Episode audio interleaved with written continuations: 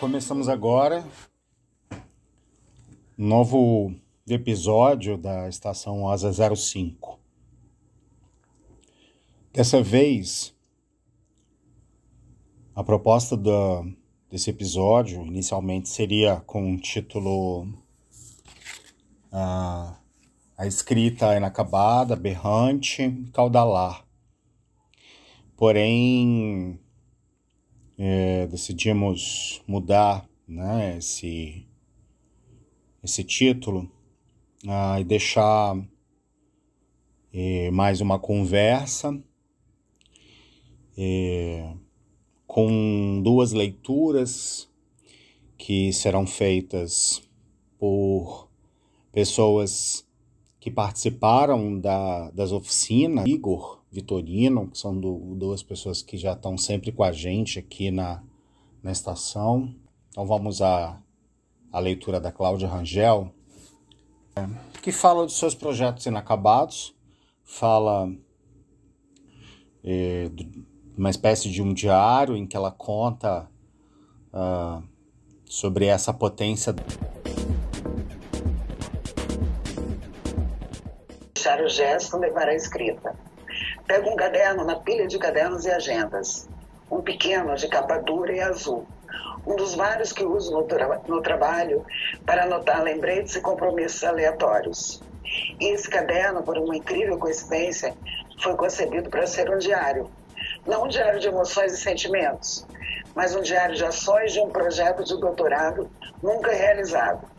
Começo a ler esse diário que logo no início conta como cheguei ao tema do projeto de doutorado. Isso foi há uns três ou quatro anos.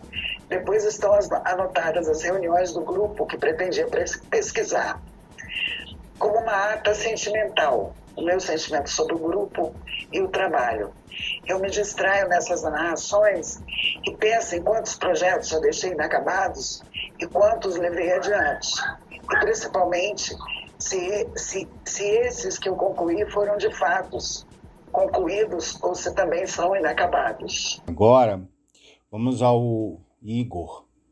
Essa leitura foi feita durante um período da oficina, porém é, é desconhecida até então a autoria desse texto, porque a gente é, fez a leitura, mas eu não lembro de ter deixado um registro então eu não tenho agora a, a autoria desse texto, mas acho interessante a gente pensar é, esse poema, ouvir ele. As luzes escondidas pela, causa, pela casa, as luzes apagaram as fronteiras e os limites. Posso finalmente falar com os outros e quem e a quem dou, a quem dou o meu corpo, como se não existissem populações, melhor, gentes, eu, Estado, eu, governo, eu, Assembleia, eu, os partidos, eu, os jornais, eu, os escritórios, os cafés, as dobragens das repartições públicas, eu, as receitas coletivas do Estado, eu, os homens que denegamos o cotidiano e fudemos simplesmente, sistematicamente a imaginação, a palavra, a balbuciada, palavra balanceada, e as torrentes de palavras, virgens que dormem nas nascentes. Voltamos ao nosso próprio desaparecimento. Fomos às universidades, mas prometemos ficar calados.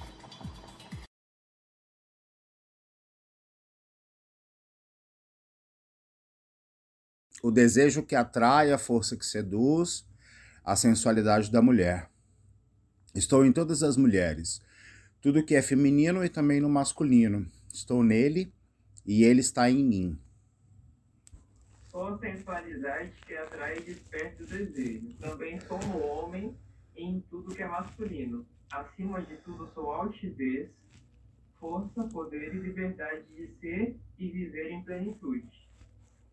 Um ser sem desejos é inerte, sem vida, sem estímulos, sem movimentos até mesmo os vegetais têm estímulos, se atraem uns pelos outros e manifestam vontades. Humano sem estímulos, desejo e vontades não é mais humano. Desejo é o que move a humanidade desde a hora que acorda, como o desejo de levantar-se, até a hora de dormir, como o desejo de descansar. A vida sem o desejo de estar vivo seria: cada célula compartilha o desejo de estar viva, todo aquele que começa a perder esse desejo de viver, logo adoece. Células, órgãos, sistemas vão desistindo da vida. Os sentimentos que partem do mental são compartilhados por cada átomo do ser. Cada célula tem uma consciência do todo e das partes, como uma rede de informação que percorre por seu DNA, alcançando corpo, mente, espírito e emoções. O desejo de ir além de si mesmo, de transcender-se, está na busca por respostas existenciais. O desejo de ser mais do que um ser humano, o desejo de crescer, evoluir e ascender para realidades maiores. Sou o êxtase dos amantes, o vinho que embriaga místicos, sou o prazer dos, dos amantes da Deus e do Deus.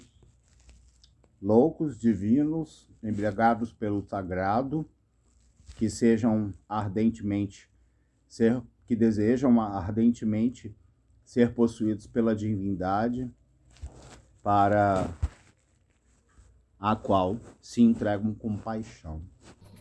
Caiu no chão, vi pela foto, não tem de que, pode passar, eu não me importo.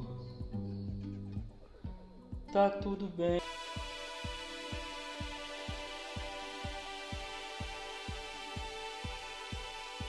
Quase sem querer, a conversa de fila começa no tempo, depois vem doença, por fim a família. Lembranças antigas, histórias de vida que a gente partilha.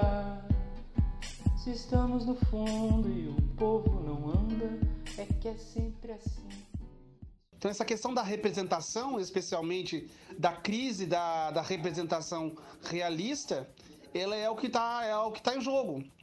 Ou, ou, ou melhor, hoje não, é, não seria possível escrever um romance ou um conto como A Hora da Estrela, da, lá da, da Clarice Lispector. Entendeu? O olhar externo ao outro.